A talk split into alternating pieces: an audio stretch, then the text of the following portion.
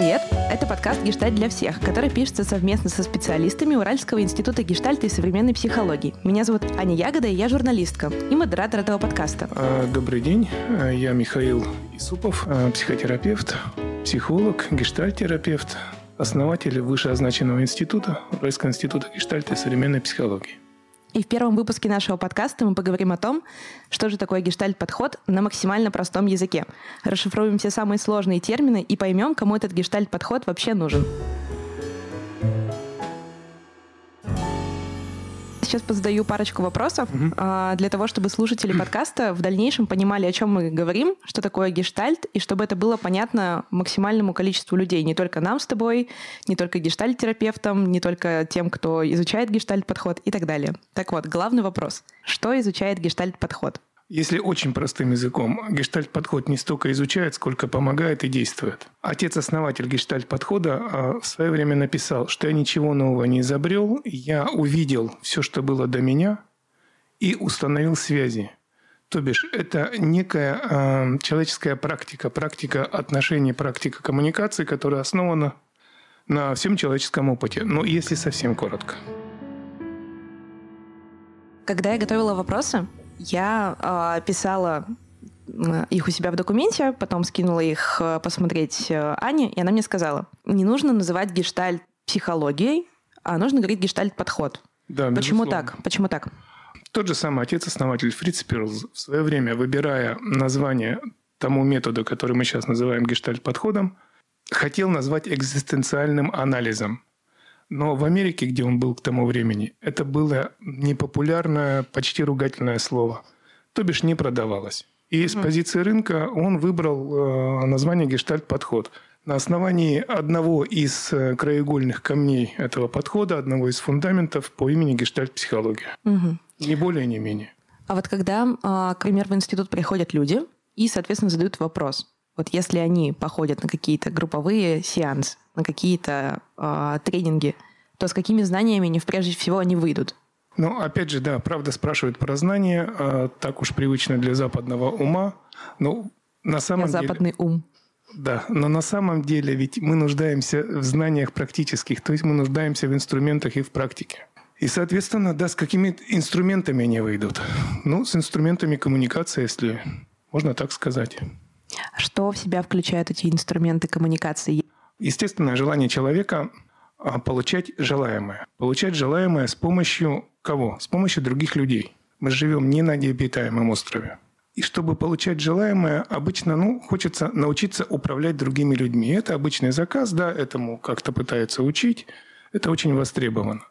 Но фокус в том, что получать желаемое и управлять миром невозможно эффективно, не понимая себя невозможно эффективно, не управляя собой, а чтобы управлять собой, важно себя понять.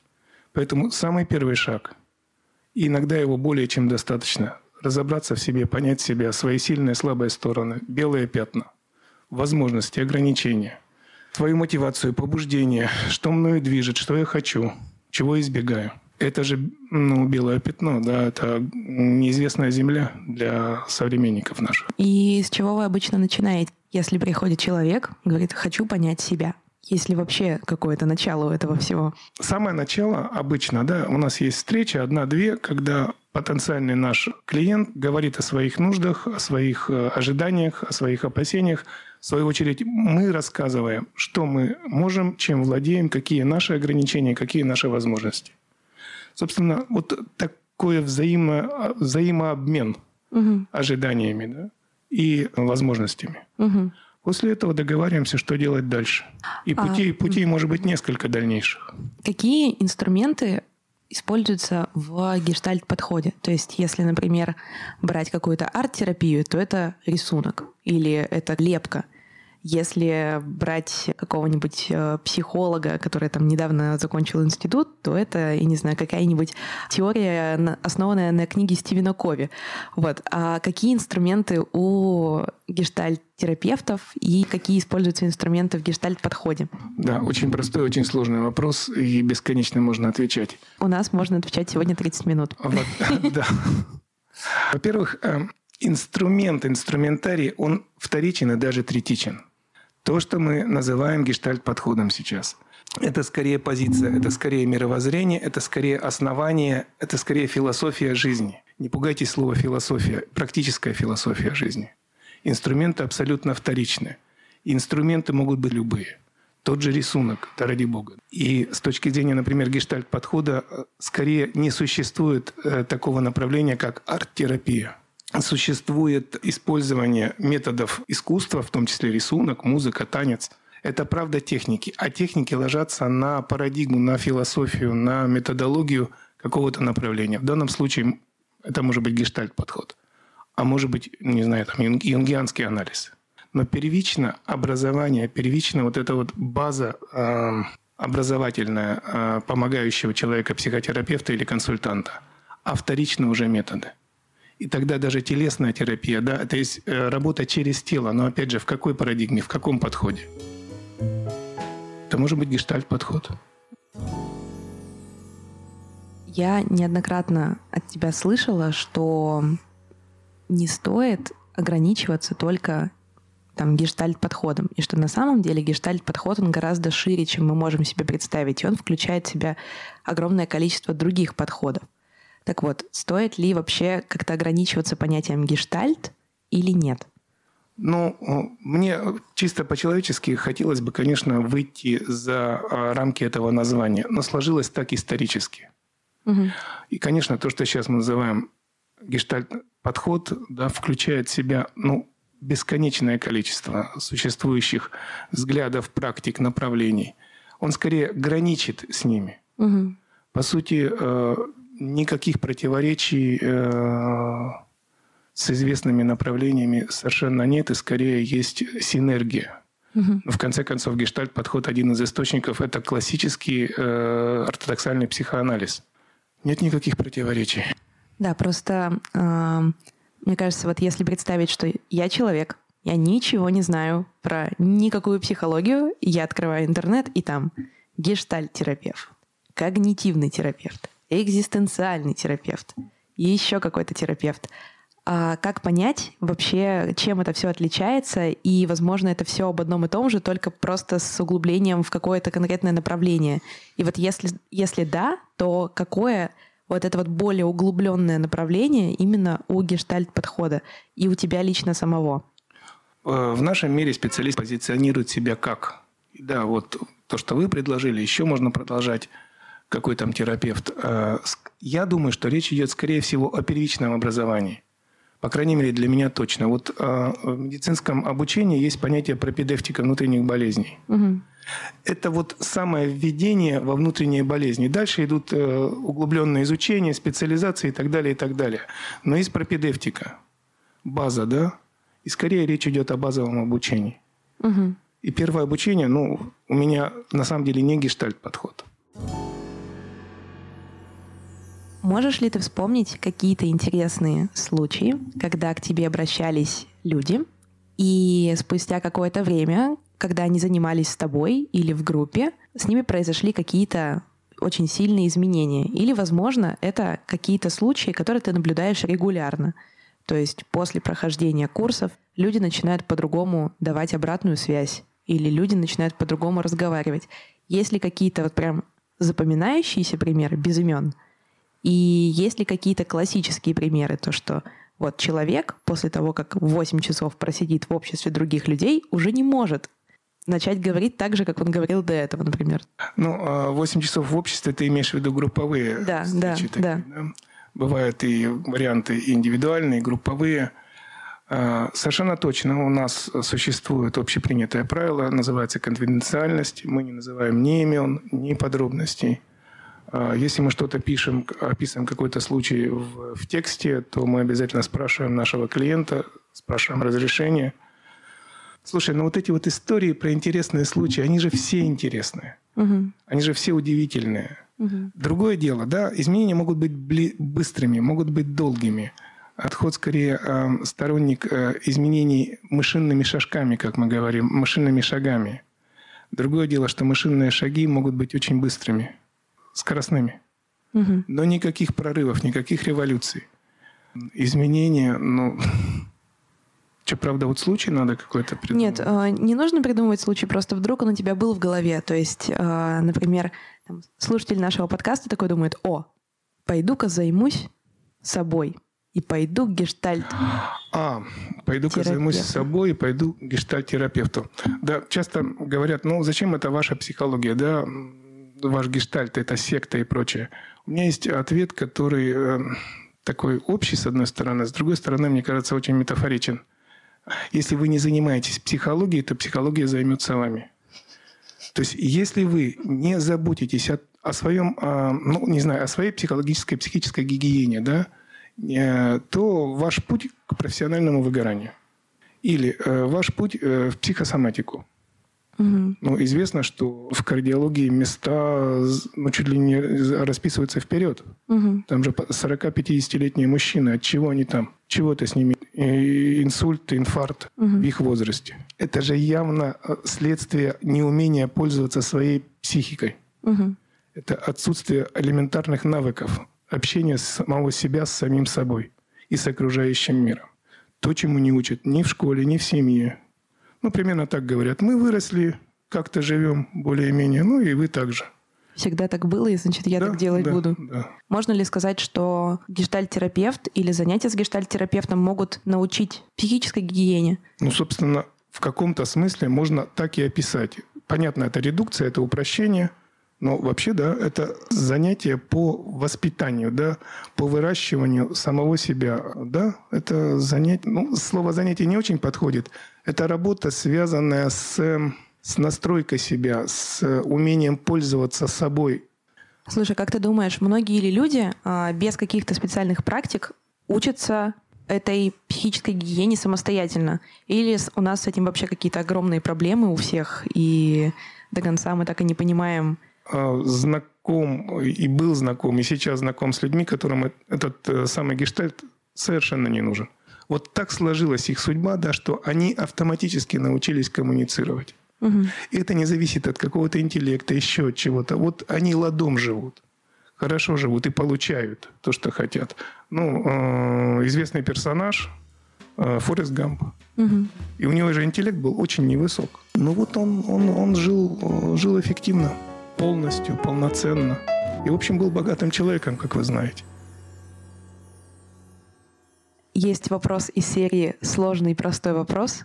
Как ты думаешь, почему, несмотря на то, что у нас окружает огромное количество информации, огромное количество источников, мы не умеем коммуницировать друг с другом? Ну, наверное, много причин, но в том числе именно потому, что это огромное количество источников и огромное количество информации. Книг «Как стать богатым, счастливым» а, можно измерять на полках книжных магазинов уже метрами. Три метра «Как стать богатым». По книжкам никто не стал другим. Это невозможно. Как невозможно по книжке научиться кататься на лыжах или на серфинге. Приходится вставать и пробовать. И лучше это делать в сопровождении того, кто знает подводные камни, опасности и возможности. Ну, по-простому, да, я на серфинг встаю с тренером. Угу. Выгодней. Можешь ли ты вспомнить, или, может быть, у тебя уже есть э, какие-то прям примеры самых ярких ошибок в коммуникации, которые, с которыми ты сталкиваешься просто вот из раза в раз. Вот каждый раз, когда приходят новые люди, совершают одни и те же ошибки. И чаще всего это касается, например, тому, как они дают обратную связь. На конкретных можно примерах сказать. Обратная связь, вроде бы термин-то есть, но на самом деле обратной связи ну, практически нет. Угу. Хотя хорошо, что уже есть термины, есть понимание, что существует нечто под названием обратная связь. Угу. Потому что если давать обратную связь вот по правилам, то решаются очень многие проблемы и не возникают очень многие истории. Угу. А типичные ошибки, ну, ну, банальные ошибки, да, мы, в общем, склонны, мы люди – общаться не с реальностью, э, не с тем, кто перед нами, а со своими фантазиями о нем. Угу. Ну, в общем, а он общается тоже со своей фантазией обо мне. Вот мы так параллельно общаемся. Удивительно, что добиваемся результатов. Но вот это типичная ошибка. Называется, ну, по-умному проекции. Э, их несколько типов, но это не так уже важно. Мне недавно просто порвало на лекции о проекциях, а, которую вела как раз Мариана. И когда она сказала фразу, что чем больше нам что-то нравится в ком-то, тем больше это свойственно нам самим. Я слышала огромное количество цитат о том, что если нас что-то раздражает в другом, то, скорее всего, мы обладаем этим качеством, но никогда не слышала эту фразу наоборот. И она меня просто так удивила, и я начала ходить и абсолютно по-другому на все смотреть, и это очень сильно на меня повлияло вот в этот момент. И с этой точки зрения гештальт-подход, если это вообще гештальт-подход, а не какие-то истины, которые должны быть. Это истины, mm да. Гештальт-подход еще раз, да. Он эти истины собрал и сопоставил. mm В этом гениальность э, основателя. mm Ничего сверхъестественного нет.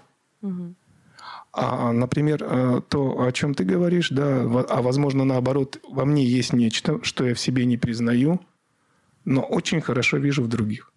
Меня сейчас снова порвет, мне кажется. Там еще третий вариант есть. Ну, пока остановимся на этих двух. Это чтобы, это чтобы была э, мотивация слушать другие выпуски, чтобы узнать, что там за третья проекция существует. Смотри, поговорили о том, что такое вообще в целом там, гештальт-подход, почему он вообще так называется. Там, поговорили о том, что он в основном изучает. Почему он может быть полезен вообще любому человеку? То есть почему гештальт-подход может быть полезен домохозяйке, бизнесмену, там, школьнику и так далее. То есть ты сейчас перечислила разные роли. Угу. Но дело же не в ролях. Дело в том, что коммуникации, они вот, ну, они или есть хорошие коммуникации, или нет. Причем, подчеркиваю, коммуникации не только с другим, а в первую очередь с самим собой, взаимодействие с собой, понимание себя. Угу. В каком-то смысле э, коммуникации можно описать ну, с четырех позиций грамотной коммуникации. Понимание другого, понимание себя, понимание то, что происходит между мной и другим, вот эта вот история между, и еще понимание, а, как мы вдвоем движемся к той цели, к которой мы договорились двигаться. И э, я не думаю, что гештальт, ну, какой-то универсальный метод, это, да, это правда описание того, что есть. Угу. Хорошее описание, грамотное и очень развито и в литературе. Сообщество гештатистов в Европе и в России очень велико. Поэтому в каком-то смысле вот ну, гештатистам повезло, что ли, что их много. Угу. Просто хочется принести какую-то там толику утилитарности и полезности и там буквально перечислить то, а, что можно приобрести, занимаясь и с самим собой, занимаясь и там с каким-то педагогом, занимаясь и в группе. То есть это какие-то приобретенные навыки, там коммуникация, это же что там, типа понимание себе понимание другого, понимание общих целей, но это же тоже из чего-то состоит. Там, может быть, развитие внимательности, а, умение там слушать, умение, мол... не знаю, есть ли умение молчать? Конечно, это есть искусство молчать. А, есть э, одно из, одна из таких сентенций, прежде чем научиться хорошо делать что-то, хорошо бы научиться ничего не делать хорошо. И правда это, опять же, для западного человека, как так держать паузу, как так стоять на месте? Ну, если утилитарные вещи, допустим, э, компания собирается, собираются руководители и думают о том, куда двигаться дальше. И никогда не думают о том, что будет, если не двигаться никуда. А это вообще первый пункт. Хорошо бы посмотреть. Вот если мы остаемся на месте, то что? Иногда это, правда, лучший выход. Это просто не состыковывается с а, тем, Конечно. что в последнее время вообще пропагандирует мир. То есть там работай, двигайся, не сиди, не ленись. Конечно. Думай, Конечно. разговаривай, иди, выходи, знакомься. И главное, только не сиди на месте, потому что на месте сидят только неудачники. Это, по-моему, Марк Твена. Как только мы потеряли цель, мы стали грести в три раза быстрее. В принципе, хочется от тебя какой-то сейчас еще получить небольшой итог того, что гештальт — это не что-то сложное. Гештальт — это не что-то не что непонятное, а это какая-то очень конкретная вещь, которая может быть полезна очень многим людям. И когда тебя, к тебе подходит незнакомый человек и спрашивает вообще, Миш, чем ты занимаешься? Вот, вот что ты делаешь? То что ты отвечаешь?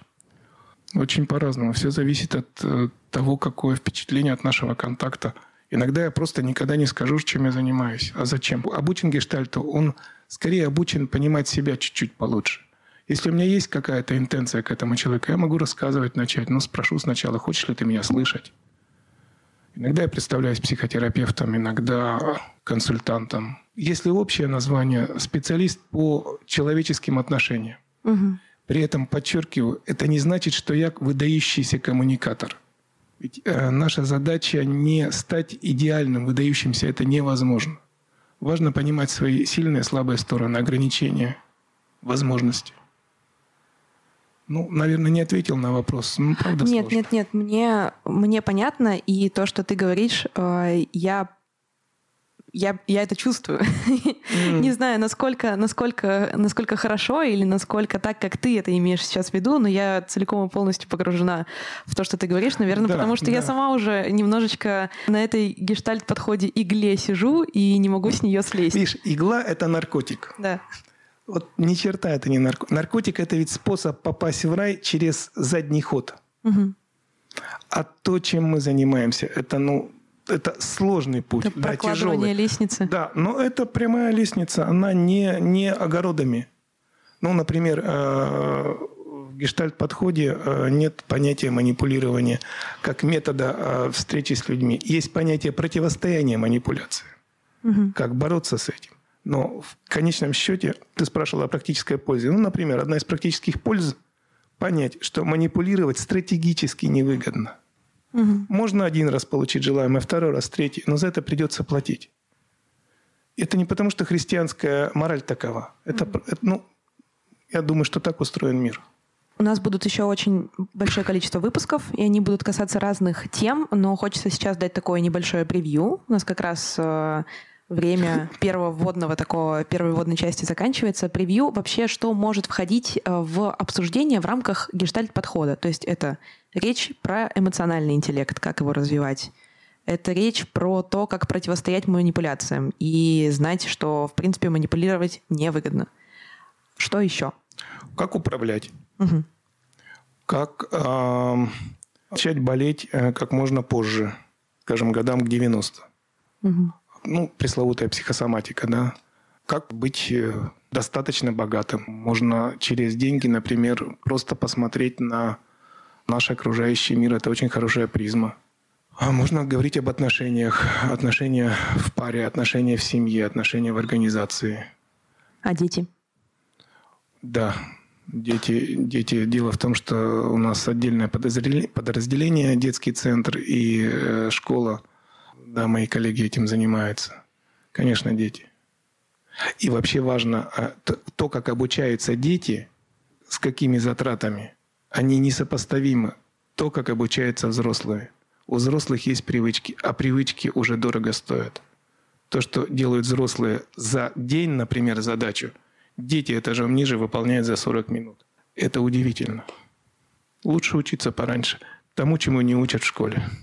У меня, ты сказал про деньги, и у меня есть такая завлекательная фраза, что с тех пор, как я начала посещать занятия в институте гештальта, я стала зарабатывать больше. И я считаю, что это прямая взаимозависимость.